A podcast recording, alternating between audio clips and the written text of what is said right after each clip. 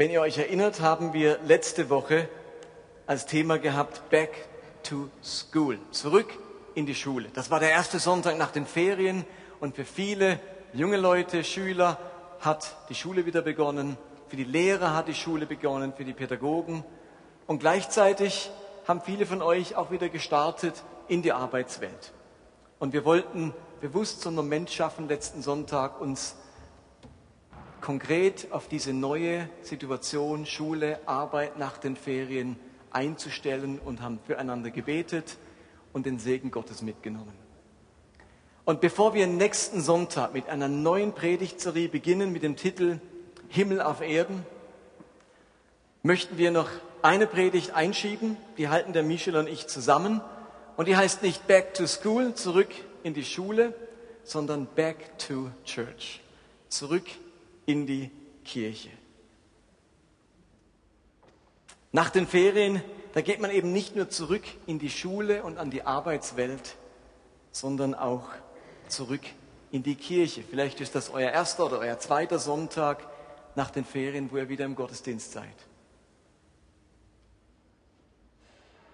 Und ich möchte, wir möchten euch die Frage stellen, wie sieht euer Wiedereinstieg in die Gemeinde, in den Alltag des Glaubens aus nach den Ferien? Also das ist die ganze Frage, um die es heute Abend geht. Es geht nur um diese eine Frage. Wie steigst du wieder ein in den Alltag des Glaubens und vor allem in die Gemeinde?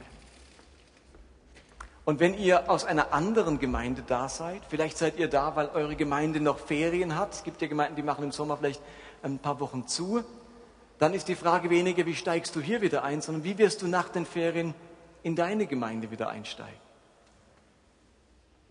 Ich habe mir im Vorfeld dieser Predigt diese Frage natürlich gestellt, wie steige ich wieder ein und mich auch wochenlang, wirklich wochenlang intensiv mit dieser Frage beschäftigt. Ihr kennt mich, ihr schreibt meine Predigten weit im Voraus und habe deswegen immer genügend Zeit, mich mit diesen Themen auseinanderzusetzen.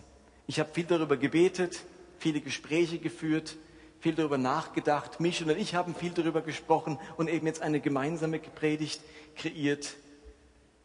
Und vielleicht ist es euch bewusst, einigen ist es wahrscheinlich bewusst, im kommenden Jahr feiern wir als Gemeinde unser 20-jähriges Jubiläum. Musstet ihr das?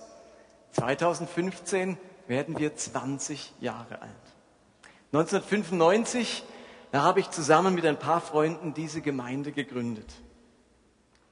Und ich habe mir in den letzten Wochen wieder in Erinnerung gerufen, was die dominante Vision und Zielsetzung für diese Gemeindegründung damals war muss man ein bisschen gramen. Wie war das vor 20 Jahren? Was wollten wir damals bauen? Wo sollte unsere Gemeinde nach 20 Jahren stehen, wo wir jetzt fast dort sind? Und ich möchte euch drei Dinge nennen, die im Zentrum dessen stehen, was wir damals mit dieser Gemeinde wollten, als wir sie gestartet haben. Wir wollten zum einen Lebensfreude wecken. Eine Gemeinde, die Lebensfreude weckt. Deswegen haben wir uns von Anfang an das Motto gegeben, Kirche, die Spaß macht. Eine Kirche, die Freude, die Begeisterung weckt, Lebensfreude. Ihr Lieben, wenn der häufigste Satz in der Bibel lautet, fürchte dich nicht, der häufigste Satz in der Bibel, dann wünsche ich mir, dass diese Gemeinde und dass die Christen in dieser Gemeinde sich von dieser großen Zuversicht, von dieser Fröhlichkeit, und von dieser Leichtigkeit prägen lassen, die dieser Satz mit sich bringt. Kirche, die Spaß macht, fürchte dich nicht. Eine Gemeinde, die Lebensgeister weckt, die geprägt ist von großem Optimismus, von der Hoffnung, dass alles gut wird und dass wir uns tatsächlich nicht fürchten müssen. Nicht vor Gott, schon gar nicht vor Gott, nicht vor Tod und Teufel und Hölle dass die Kraft der Auferstehung unter uns wirksam ist. Das Wissen, dass Gott immer auf unserer Seite steht und das Leben fest in seiner Hand hält. Ein Ort der Lebensfreude, der Hoffnung und der großen Zuversicht. Das war eines der großen Punkte, warum wir diese Gemeinde gestartet haben. Ein zweiter Punkt war, dass wir Lebensveränderung auslösen wollten. Gottes, Gott hat es nun mal so bestimmt, dass die Zerbrochenen, die Armen, die Schwachen, die Geringen, die Einfältigen in sein Reich und in seine Gemeinde berufen werden. Das könnt ihr nachlesen im ersten Korintherbrief. Nicht viele Weiche, äh, Weise, nicht viele Starke und so weiter hat Gott erwählt, sondern die Schwachen und die Zerbrochenen. Es sind die Bedürftigen und die Zerbrochenen, die Gott in sein Reich hineinspült, die unsere Gemeinde ausmachen. Und ich bin einer von ihnen. Und Gott macht das, weil er eben davon ausgeht, dass in dieser Gemeinschaft Leben verändert werden.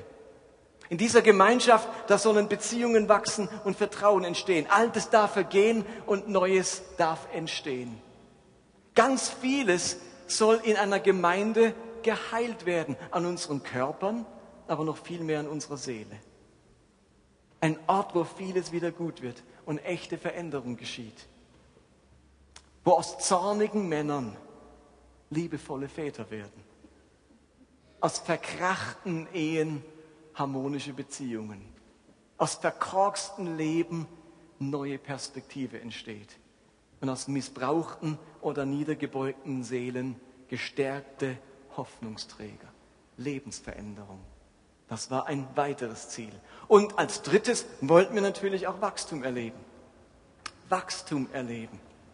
Ich bin damals zutiefst davon ausgegangen, dass diese gelebte Lebensfreude, von der ich gerade gesprochen habe, und diese Lebensveränderung unserer Gemeinschaft wirklich eine Außenwirkung haben wird. Dass dieses Licht in die Finsternis leuchtet, dass wir ein Licht auf dem Berg sind und Salz der Erde und dass andere Menschen davon angezogen werden, dass wir sinnstiftend und hoffnungsvoll auf andere Menschen wirken und wir tatsächlich mit dieser Veränderung und mit dieser Lebensfreude zu Menschenfischern werden, wo, das, wo der Mund übergeht, wovon das Herz voll ist und wir andere inspirieren können zu einer alternativen Lebensgestaltung, so wie wir sie erfahren haben. Dass da ein Glaube ist, der Sinn macht, der ehrlich und authentisch ist, der strotzt vor Kraft, dass da Gott am Werk ist und er Teil von dem Ganzen ist und das Ganze wächst und gedeiht. Und diese drei Dinge, Lebensfreude wecken, Lebensveränderung auslösen und Wachstum erfahren, diese drei Dinge haben wir am Anfang diesen Jahres nochmal ganz neu und etwas frischer formuliert mit dem Satz, bei Gott zu Hause, zu den Menschen unterwegs. Bei Gott zu Hause erleben wir etwas von dieser Lebensfreude, und Lebensveränderung in unserer Beziehung zu ihm. Und dann sind wir unterwegs zu den Menschen als Lichter, als Veränderte. Und Menschen werden berührt. Mit diesen Hoffnungen und mit diesen Erwartungen haben wir gestartet vor 19 Jahren. Und ich wünsche mir zutiefst, dass wir auch in unserem 20. Jahr daran arbeiten, dass wir das erleben können. Das ist die Gemeinde, die wir bauen wollen. Und nun nochmals diese Frage. Wie kommst du zurück in diese Gemeinschaft nach den Ferien? Wie legst du wieder los in dieser Gemeinschaft? Was könnte dein Anteil und Beitrag am Wecken dieser Lebensfreude und am Auslösen dieser Lebensveränderung sein? Wie kommst du zurück? Und vielleicht ist die Frage auch ein bisschen seltsam, die haben wir nämlich noch nie gestellt. Wieso kam man, komme ich zurück, ich gehe einfach weiter. Ferien rum, jetzt bin ich wieder da. Und genau das wollen wir mal anders machen. Nicht einfach, bin ich halt wieder da. Sondern euch bewusst diese Frage mitgeben, wie kommst du zurück? Vieles an unserer Gemeinde bereitet uns, Michel und mir, große Freude. Lass mich das einfach mal erwähnen. Vieles bereitet uns große Freude. Wir erleben hier viele prachtvolle Menschen, bei denen es ein Vorrecht ist, sie kennen zu dürfen und mit ihnen unterwegs zu sein. Menschen mit einem großen Charakter, Persönlichkeiten, ja sogar Unikate. Bereichernd, spannend, inspirierend, faszinierend. Wir genießen es, mit prachtvollen Menschen unterwegs zu sein. Mit manchen schon fast 20 Jahre. Und wir sind begeistert als weiteres über die Barmherzigkeit unserer Gemeinde. Wir erleben da ein großes Herz und Anliegen für die Armen und Schwachen unter uns. Wir erleben nur ganz wenige Reflexe unter uns, andere Menschen zu verurteilen oder zu richten. Dieser Reflex ist nicht sehr ausgeprägt unter uns und das ist gut so. In unserer Gemeinde herrscht viel Verständnis und die Fähigkeit, sich in das Schicksal anderer hineinzudenken und hineinzufühlen.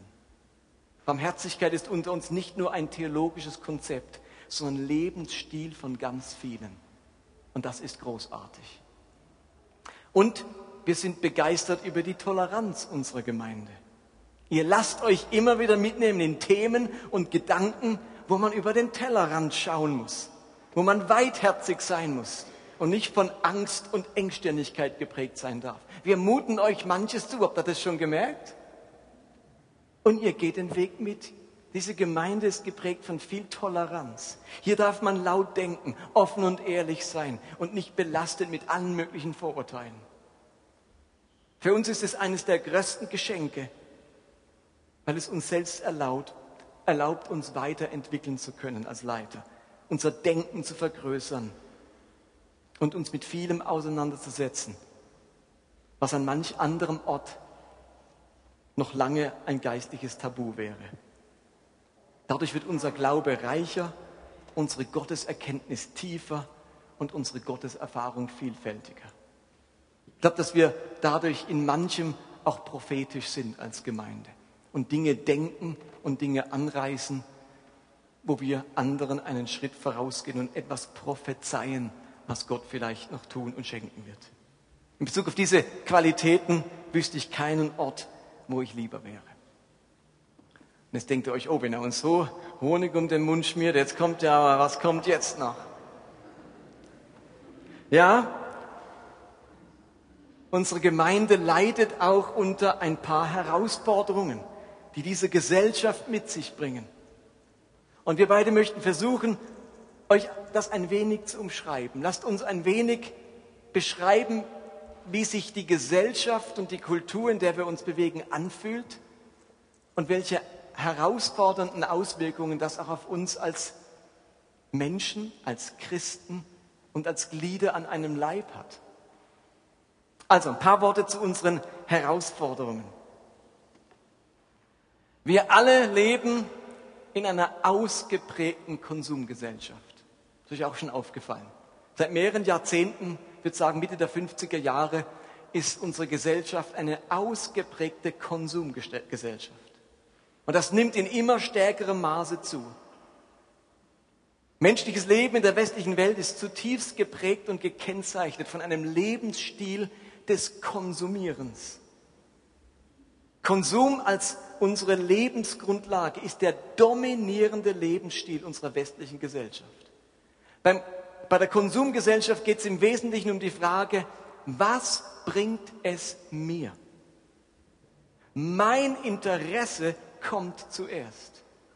Was springt für mich dabei heraus? Das sind die dominierenden Motive der Konsumgesellschaft. In der Konsumgesellschaft, da, ist, da, ist, ähm, da sind mir mein Ich und meine Bedürfnisse das Nächste. Liebe deinen Nächsten wie dich selbst heißt in der Konsumgesellschaft vor allem wie dich selbst. Ganz tief in uns Menschen steckt die Haltung, dass wir auf vieles ein naturgegebenes Recht verspüren. Ein Recht auf Besitz. Ein Recht auf Gesundheit. Ein Recht auf Bequemlichkeit und Komfort. Ein Recht auf angemessene Behandlung. Ein Recht auf Freizeit. Ein Recht auf Individualität. Ein Recht auf meine Bedürfnisse und so weiter. Das sind Denkweisen, die sind vor 200 Jahren gänzlich unbekannt gewesen. Aber die Konsumgesellschaft hat uns so geprägt, dass wir empfinden, auf diese Dinge wie ein Recht zu haben. Nun sind wir aber nicht nur in einer Konsumgesellschaft, sondern in dem, was man auch die Multi-Optionsgesellschaft nennt. Noch nie hatten die Menschen so viel Wahlmöglichkeiten für die Gestaltung ihres Lebens. Ich kann mir meine Religion auswählen, meinen Ehepartner, meine Arbeitsstelle, meine Bildung und so weiter.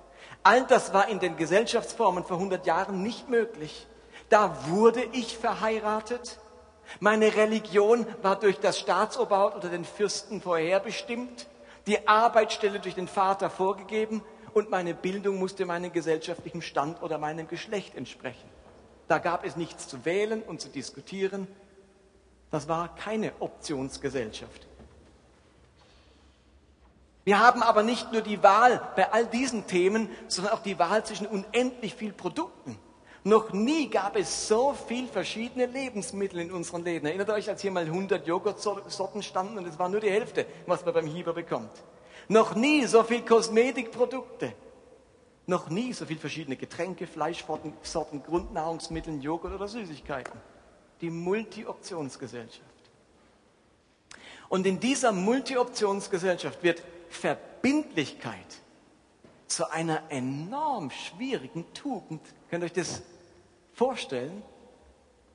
Denn wer möchte sich schon festlegen, wenn man solch eine große Auswahl hat?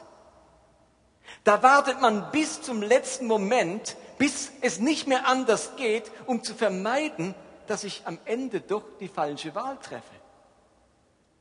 Ich kann heute ja bis zum letzten Moment warten, mich für einen Termin festzulegen, denn ich kann ja innerhalb von Sekunden per SMS zusagen oder absagen. Das konnte man früher nicht. Da musste man rechtzeitig zu oder absagen, weil der Brief dauert zwei Tage und jetzt mit dem Telefon, okay, dann muss der auch noch da sein, aber im Handy ist ja überall erreichbar, wenn er nicht zu Hause ist. Und wenn er nicht rangehen kann, kann mir das SMS trotzdem lesen, wie ich mich entschieden habe. Aber viel früher als ein paar Sekunden oder Minuten vorher möchte ich mich auch nicht entscheiden. Vielleicht kommt noch ein attraktiveres Angebot, ein attraktiverer Termin. Und weil Menschen in der Konsumgesellschaft zuallererst fragen, was bringt es mir, wird eben auch wirklich bis zum letzten Moment gewartet, ob für mich nicht doch noch etwas kommt, das mir mehr Vergnügen, mehr Spaß, mehr Ruhe, mehr angenehme Gefühle, mehr Erholung oder mehr Freude bringt. Aber es ist gerade dieser Mangel an Festlegung in unserer Multi-Optionsgesellschaft, dieser Mangel an Verbindlichkeit und an Entschlussfreudigkeit, der Beziehungen und Beziehungspflege immer schwieriger macht. Und bis da könnt ihr euch alle sagen, genau, das habe ich auch im Stern gelesen, im Spiegel stand es auch, das hört man ja überall, Multi-Optionsgesellschaft, Konsumgesellschaft, genau. Aber was macht das mit uns als Christen, als Menschen in einer Gemeinschaft? Wie steht es mit der Verbindlichkeit unter uns? Was ich jetzt eben gesellschaftlich beschrieben habe, das findet sich auch als Herausforderung unter uns. Michel und ich merken, dass es enorm anspruchsvoll geworden ist, Gemeinde zu leiten in einer Gesellschaft wie der unseren. Denn wir alle stehen in dem Kampf, ob unser Leben stärker vom Königreich Gottes oder von unserer Konsumgesellschaft geprägt wird. Und wisst ihr was? Ich habe einen guten Vergleich. Ich mache das jetzt hier 20 Jahre. Also ich, ich weiß, wie es sich anfühlte zu leiden vor 20 Jahren und vor 10 Jahren und heute. Wir beide erleben das heutige Maß der Unverbindlichkeit als enorm herausfordernd. Also was wir auch als unser gutes Recht erleben, als vielleicht Lebensqualität, so unverbindlich sein zu können, so viel wählen zu können und warten zu können, erleben wir auch als enorm herausfordernd. Auf Dauer, sage ich euch mal ganz ehrlich, fühlt es sich entmutigend an, wenn man mit viel Mühe und Aufwand und Ernsthaftigkeit und Hingabe eine Predigt vorbereitet, wenn die Reihen immer leerer werden. Es scheint, als wollen einen immer weniger Leute hören. Für viele Christen in Westeuropa hat sich der Sonntag zu einer Option entwickelt in unserer Multi-Optionsgesellschaft. Da gibt es so viele Optionen, was man am Sonntag alles machen kann. In die Natur, wandern, in die Berge, zu Freunden, im Garten sitzen, gemütlich Kaffee trinken, Sport machen, Hobbys pflegen und so weiter. Und ab und zu ist bei den vielen Optionen auch mal wieder die Kirche dran. Und manche erinnern sich aber noch an die Zeiten, wo der sonntägliche Gottesdienstbesuch, Gottesdienstbesuch gar keine Option war, sondern eine Selbstverständlichkeit, ein fester Bestandteil meiner Jesus-Nachfolge. Ein kleines Beispiel. Wisst ihr, wie es sich für die Schatzinsel-Mitarbeiter anfühlt, wenn sie die Woche über ein super Programm vorbereiten für die Schatzinsel, also unsere Kinderstunde am Sonntag, Material einkaufen, Spiele organisieren, ein Zfiri richten, ab 15 Uhr im Gemeindezentrum sitzen und alles aufwendig vorbereiten aus Liebe zu unseren Kindern. Und dann kommt gerade mal ein Kind in die Sonntagsstunde. Hier ist keine fiktive Erzählung. Ich erlebe es ja immer wieder, wie sie sich vorbereiten, wenn ich drüben bin im GZ und dann kommt ein Kind. Denn so und so viele Eltern haben sich für eine andere der vielen Optionen für die Sonntagsgestaltung ab 17.30 Uhr entschieden. Aber Augenblick hat man nicht das Recht, seinen Sonntag zu gestalten, wie man will? In einer Konsumgesellschaft und Multi-Optionsgesellschaft ja. Bei einer Gemeinschaft des Königreiches bin ich mir eben nicht ganz so sicher. Denn die letzten 2000 Jahre hat sich dieses Reich Gottes dadurch vervielfältigt und hat dadurch funktioniert, dass Christen verbindlich waren.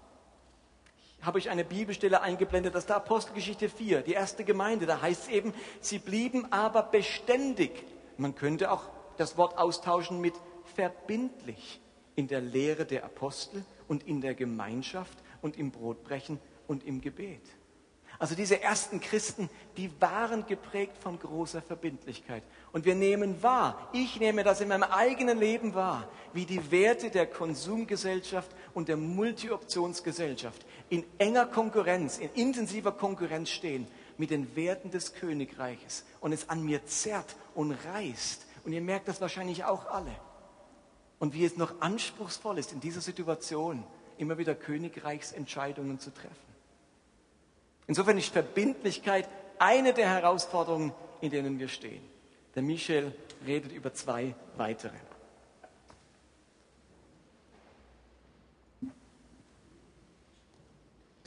Ich möchte mich auch von Herzen anschließen und sagen, hey, ich wüsste nicht, wo ich lieber wäre als hier in der Gemeinde. Mir hat sämtliche Ärmel und Hosenbeine so richtig reingenommen und ich bin von Herzen gern da. Und ich weiß, ich bin im richtigen Moment im richtigen Ort.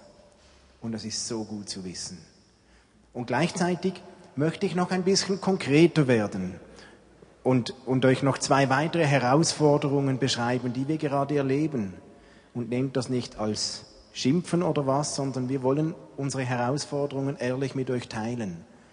Und die führen auch nicht dazu, dass ich weniger gern hier wäre, aber es sind Herausforderungen und die möchten wir euch teilen. Eine Herausforderung ist so eine Mischung zwischen Individualismus, Digitalisierung und Verbindlichkeit. Ich glaube, wir sind derart überflutet von Informationen, von Anfragen, von Angeboten, von Einladungen, von Pflichtterminen die ganze Woche durch, dass es hier und da passiert, dass wir die Übersicht verlieren. Ich erlebe das ganz konkret so, dass es bei uns in der Gemeinde manchmal sehr schwierig ist, überhaupt von jemandem eine, schon nur eine Antwort zu bekommen. Das kann so sein. Ich schreibe ein E-Mail an euch, an die Gemeinde. Eine Einladung zur Welcome Party.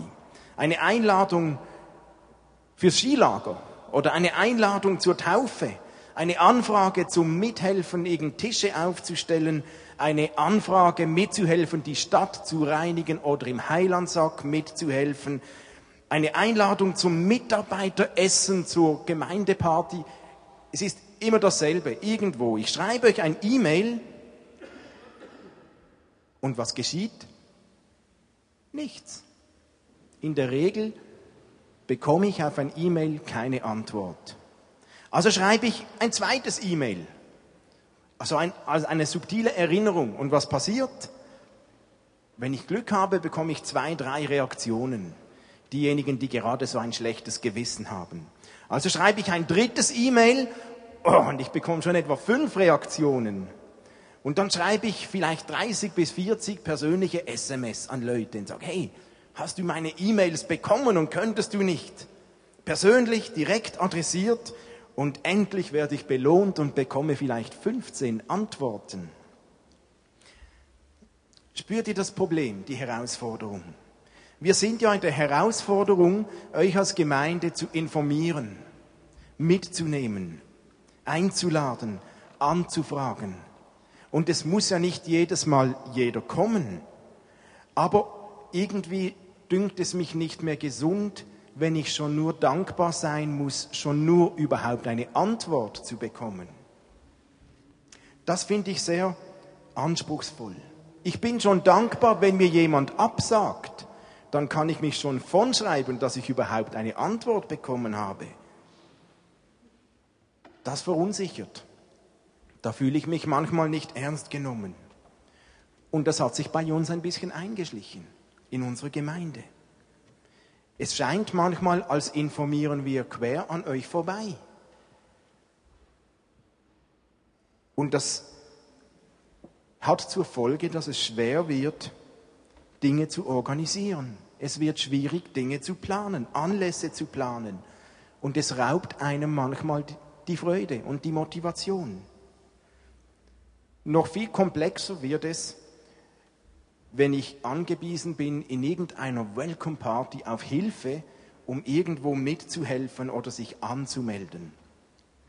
Ich muss mich zwingen, nicht nervös zu werden, wenn ich, und das ist keine erfundene Geschichte, wenn ich beim Mitarbeiteressen, wo wir Essen reservieren und euch einladen, wenn ich drei Tage vor dem Anlass erst 15 Anmeldungen habe, obwohl wir 50 Plätze reserviert haben, dann muss ich mich zwingen, nicht nervös zu werden.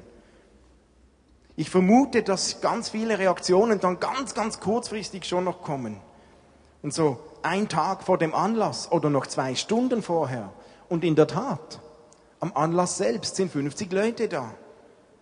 Aber die Anmeldungen kommen sehr, sehr, sehr kurzfristig. Und das macht nervös. Oder wenn es darum geht, einen Tische aufzustellen, den Saal einzurichten. Wisst ihr, so kurzfristig was zu planen für die ganze Gemeinde ist sehr herausfordernd. Und ich kann nicht immer warten und hoffen, dass in der letzten halben Stunde noch Leute kommen. Ich bin sehr dankbar, dass ich eine extrem großzügige Familie habe, die fast immer mithilft. Die lassen sich einspannen. Nur ist das eigentlich nicht immer die Idee und auch nicht immer gesund. Aber ich nehme wahr, das ist eine Folge unserer Gesellschaft, wenn wir so überflutet sind von Anfragen, von Terminen, dann passiert es, dass solche E-Mails und Informationen einfach untergehen. Aber ich glaube, es ist wichtig, dass wir uns erinnern, dass eine Wahrnehmung von Informationen, gerade auch aus der Gemeinde, aber eigentlich überall aus der Gemeinde, eine Wahrnehmung, schon nur eine Reaktion auf ein E-Mail, auch ein Akt der Wertschätzung ist und nicht nur eine mühsame Aufgabe. Und das bringt mich zur zweiten Herausforderung, die Wertschätzung, die Kultur der Wertschätzung. Eigentlich ist es doch eine unserer Kernkompetenzen als Gemeinde, als Christen, dass wir Menschen in unserem Umfeld und erst recht auch Menschen in der Gemeinde Wertschätzung vermitteln, Wahrnehmung, Würde, dass wir Freundlichkeit vermitteln, Nächstenliebe weitergeben. Das ist doch unser Kernjob als Gemeinde. Nun habe ich im letzten halben Jahr einige Male von lieben Menschen aus unserer Gemeinde Aussagen gehört, die mich sehr betroffen gemacht haben. Da habe ich gehört, es spielt ja eigentlich keine Rolle, ob ich da bin oder nicht. Mich nimmt sowieso niemand wahr. Das ist nicht erfunden. Ich habe gehört, es interessiert sich sowieso niemand darum, wie es mir geht. Ich habe gehört, ich werde eh nicht gefragt und ich habe auch nichts zu bieten. Hey, das tut mir weh, weil es ist unser Job, uns anders zu begegnen. Und ich kenne diese Tendenz, dies ist vielleicht eine menschliche Tendenz, die wir haben, auch von mir selbst. Wenn ich etwas tue, dann bekomme ich manchmal Wertschätzung, weil ich ja auch was tue. Ich bekomme Wertschätzung für das, was ich leiste, was ich mache. Aber wie ist es, wenn ich mal nichts mache, wenn ich nichts tue, wenn ich nur komme, wenn ich nichts leiste? Dann wird die Wertschätzung schon viel schwieriger. Und wir kennen diese Dynamik. Im Normalfall gibt es kein Feedback auf etwas, das jemand macht und tut, auch in der Gemeinde. Im Normalfall ist das Feedback stille, neutral. Und wenn, wenn ich jetzt was mache und ich bekomme kein Feedback, wenn es mir gut geht, dann interpretiere ich normal oder stille, neutral heißt, es wird schon gut gewesen sein, weil wenn es schlecht wäre, hätte ich sicher irgendwas, ein, ein Tritt ans Bein bekommen, also war es sicher gut. Wenn es mir schlecht geht, wenn ich gerade nicht so gut drauf bin, dann interpretiere ich aber das Neutrale, die Stille als, hu, wahrscheinlich war es schlecht und niemand getraut sich mir das zu sagen. Das hat sicher nicht gereicht.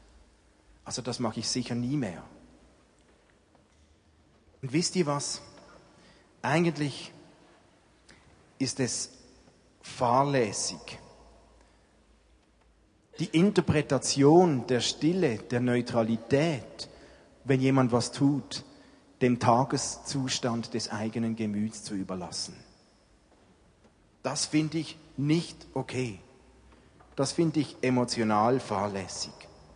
Ist es nicht unsere Aufgabe als Gemeinde, einander überall ständig, großzügig wertzuschätzen, einander wahrzunehmen, einander Danke zu sagen von Herzen, die Gegenwart des anderen nicht einfach als selbstverständlich zu nehmen? Wir können ja einander nicht einfach alle Probleme nehmen, aber wir können einander wertschätzen. Die Frage ist, wie macht man das? Und ich glaube, ihr kennt das, weil ihr erlebt das ja auch hier und da. Man kann einander wertschätzen durch ungeteilte Aufmerksamkeit. Auch wenn es nur fünf Sekunden ist. Aber wisst ihr, wenn mich jemand fragt, hallo Michel, wie geht's dir? und ich hole Luft, um Antwort zu geben und bevor ich was sagen kann, spricht er schon mit dem Nächsten, dann ist das nicht ungeteilte Aufmerksamkeit und das ist nicht Wertschätzung. Man könnte Dankbarkeit ausdrücken, von Herzen und ehrlich Danke sagen. Es ist zu wenig, wenn ich denke, das war gut. Wenn du denkst, es war gut, dann sag's doch, hey, das war super, das war gut. Weil wenn jemand etwas vorbereitet, dann ist man nicht immer so sicher, ob es gut ist. Wenn du dich freust, jemanden zu sehen, wenn du denkst, hey, wow, toll, dass du da bist, dann freu dich doch nicht nur still, sondern sag es der Person. Hey, schön, dass du da bist. Ich freue mich, dich zu sehen. Ehrlich, aber herzlich, das kann man auch in ganz kurzer Zeit. Und Wertschätzung einander wahrzunehmen, kann auch heißen, auf Anfragen eben wenigstens eine Antwort zu geben. Und wenn es ein Nein ist, aber es ist immerhin der Respekt einer Arbeit, der Anfrage gegenüber, ich gebe wenigstens eine Antwort. Wenn es uns gelingt, und ich glaube, das gelingt uns, ein Ort zu sein, an dem jeder, der hierher kommt, jeder, der in unserer Gemeinde ist, wertgeschätzt wird, dann darf es nicht mehr passieren, dass jemand sagt, es spielt eigentlich keine Rolle, ob ich da bin. Mich nimmt sowieso niemand wahr. Das darf es eigentlich nicht mehr geben. Aber lasst uns einander helfen. Ich glaube, solche Dinge zu verändern, das können wir. Aber es wird uns nicht gelingen, wenn das nur einer oder zwei oder Martin oder ich alleine tun. Da haben wir alle einen Anteil dabei. Und da möchten wir euch gerne noch ein bisschen mit weiter reinnehmen.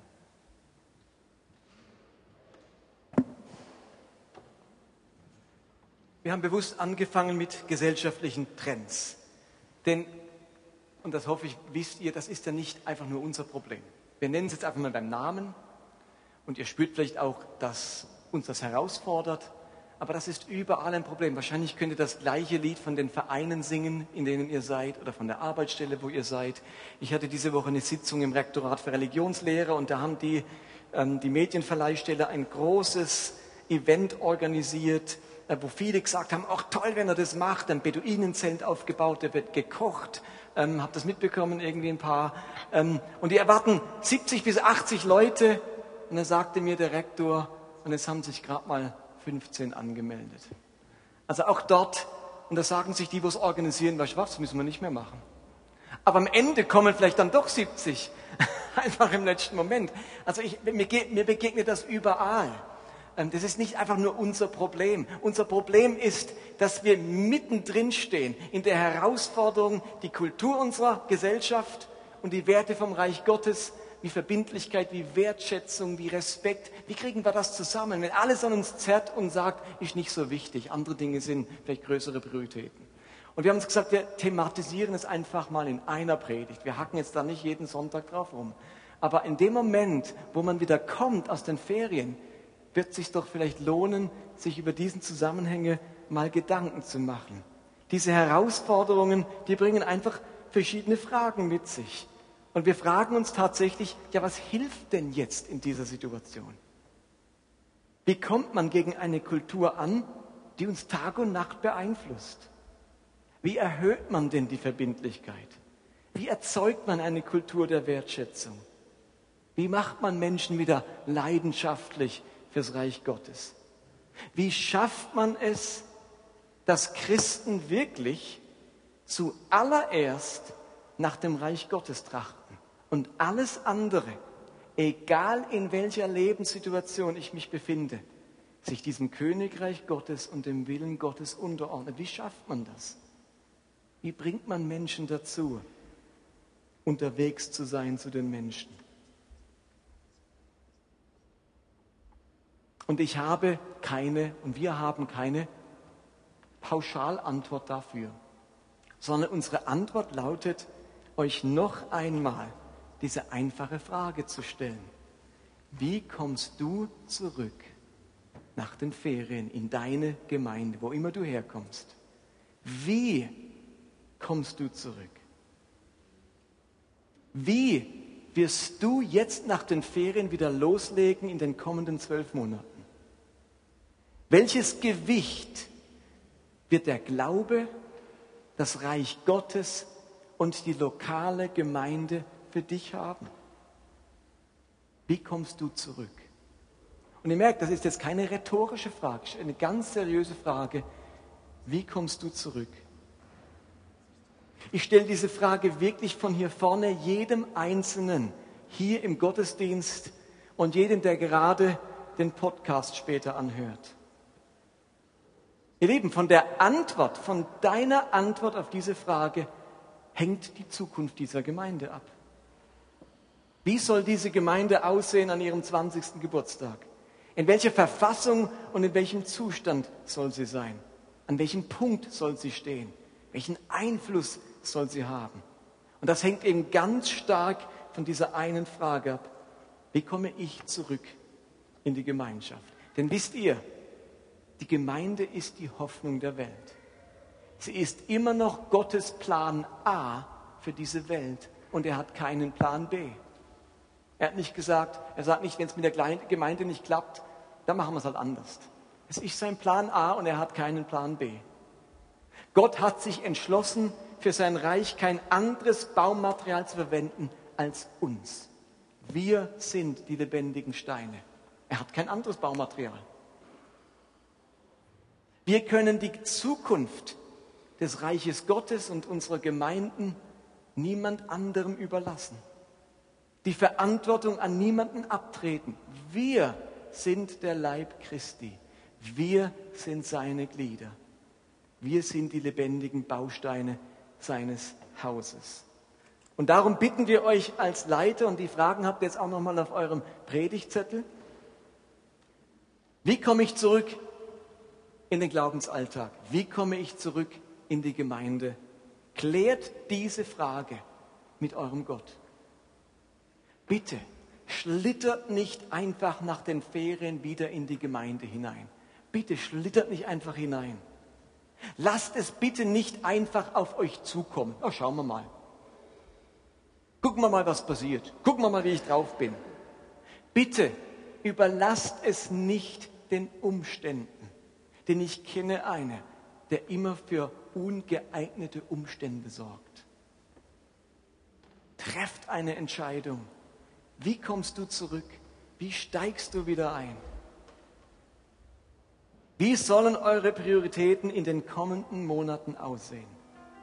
Wie ordnet ihr sie? Wie werdet ihr umgehen mit Enttäuschungen und unerfüllten Erwartungen, die euch vielleicht auch begegnen werden im Reich Gottes und in der lokalen Gemeinde? Welchen Beitrag kannst du leisten zur Verbesserung und zum Wachstum? Wir bitten euch, überdenkt das Maß eurer Verbindlichkeit. Überdenkt es einfach und überlegt euch, welches Maß wünscht sich Gott von euch? Überdenkt doch bitte eure Kultur der Rückmeldung und der Wertschätzung. Wie wollt ihr das künftig leben? Könnt ihr auch so einen Autoresponsor reinmachen. Immer wenn von Michel eine Mail kommt, kommt automatische Antwort. Vielen Dank, Michel, für deine Mail. Ich überlege mir das gut und melde mich so bald wie möglich. Er weiß ja nicht, dass das ein Autoresponsor ist, aber er weiß jetzt schon. Ihr Lieben, wie verhindern wir es, dass wir zu Opfern der Konsumgesellschaft werden? Wie sind wir wieder Salz und Licht in dieser Zeit, der Konsumgesellschaft und der Multi-Optionsgesellschaft. Bitte nehmt diese Fragen mit. Das ist wie eure Hausaufgabe für die kommende Woche.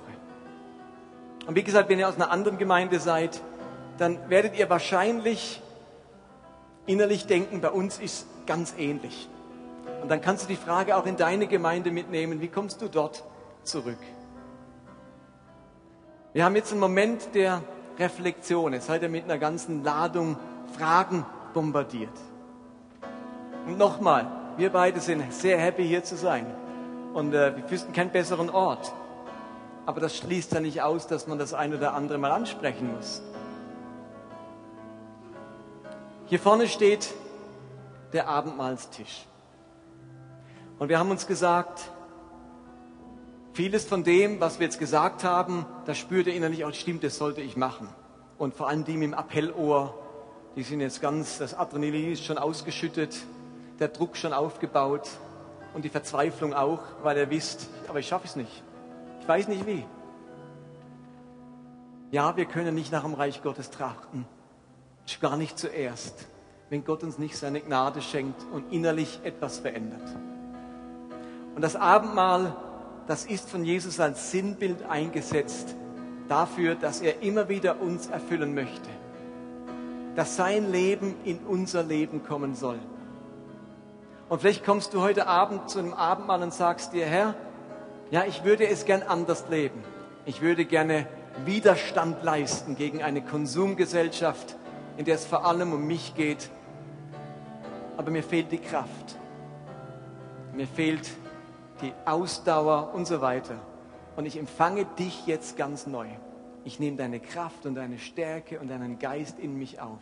Und dein Blut reinigt mich von aller Unzulänglichkeit, die wir alle haben.